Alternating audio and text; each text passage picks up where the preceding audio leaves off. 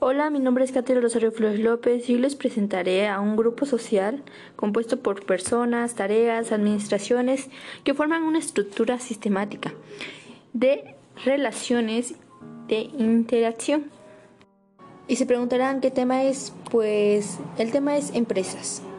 Según Jorge Toyo, una empresa es un ente social en el cual toda la actividad es económica, o sea que tiene directamente aprovechamiento fructífero de capitales y mediante el cual el hombre trata de satisfacer sus necesidades materiales.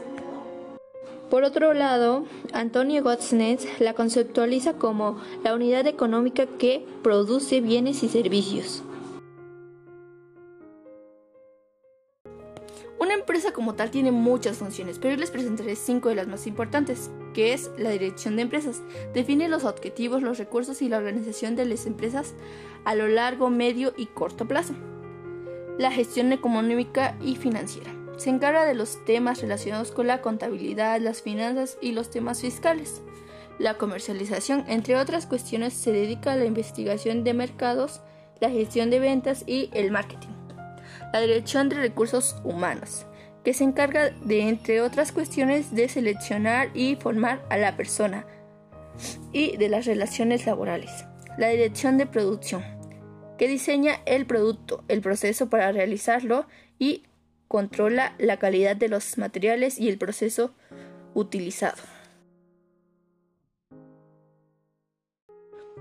Una empresa tiene elementos. Los básicos son los cuales se dividen en dos grupos. Dentro del grupo humano podemos señalar la existencia de grupos diferenciados por sus intereses de las relaciones con los grupos restantes son los propietarios del capital o socios, los administradores o directivos, los trabajadores o empleados, y en el otro grupo podemos encontrar los bienes económicos que suelen clasificarse en inversiones o duraderos y en corrientes o no duraderos según su vinculación al ciclo productivo de la explotación. El primer grupo, que es el grupo humano, es el elemento activo, poseedor del conocimiento, para poder realizar las actividades económicas de acuerdo a lo planeado el cual permitirá alcanzar los objetivos al segundo grupo, que son los bienes económicos. Una empresa puede llegar a beneficiar desde una familia hasta una empresa. En una familia yo lo basé más como una persona, ya que una persona es el pilar de su casa, la cual mantiene a toda una familia, entonces ayuda a la familia como tal. Pero en una persona puede llegar la empresa a darle Beneficios como lo son emprender una idea. Eh, la persona emprende su propia idea y ellos les dan un poco de capital ya que tienen grupos que se especializan en eso o programas los cuales les dan un poco de dinero y la propia persona emprende su idea. Otra forma es que a un trabajador le, le dan pues como tal trabaja en la propia empresa, le dan su salario normal y puede llegar hasta jubilarse.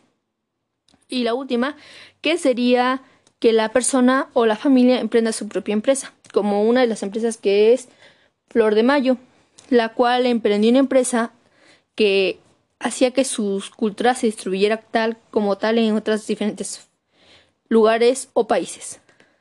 Y la siguiente es cómo ayuda en la sociedad de una empresa. Yo tomé como ejemplo dos de las diferentes empresas que ayudan a la sociedad como tal, ya que pueden distribuir su cultura como tal en diferentes lugares, dar el ejemplo de cómo es una cultura artesanal, como lo son Oaxaca en una caja, que es muy famosa, ya que esa empresa hace como tal cajas artesanales y ahí mandan lo que es chocolate, mezcal, comida oaxaqueña, mexicana o diferentes países, las cuales las venden y son culturales, ya que distribuyen la cultura por diferentes partes del mundo o también es que ayuda a emprender a las propias personas de una sociedad a crecer como tal. Por eso yo digo que la empresa sí ayuda como tal a una familia y una sociedad, ya que una sociedad puede crecer de diferentes formas, tanto eh, económicamente como intelectual y culturalmente. Y esto sería todo. Muchas gracias por su atención.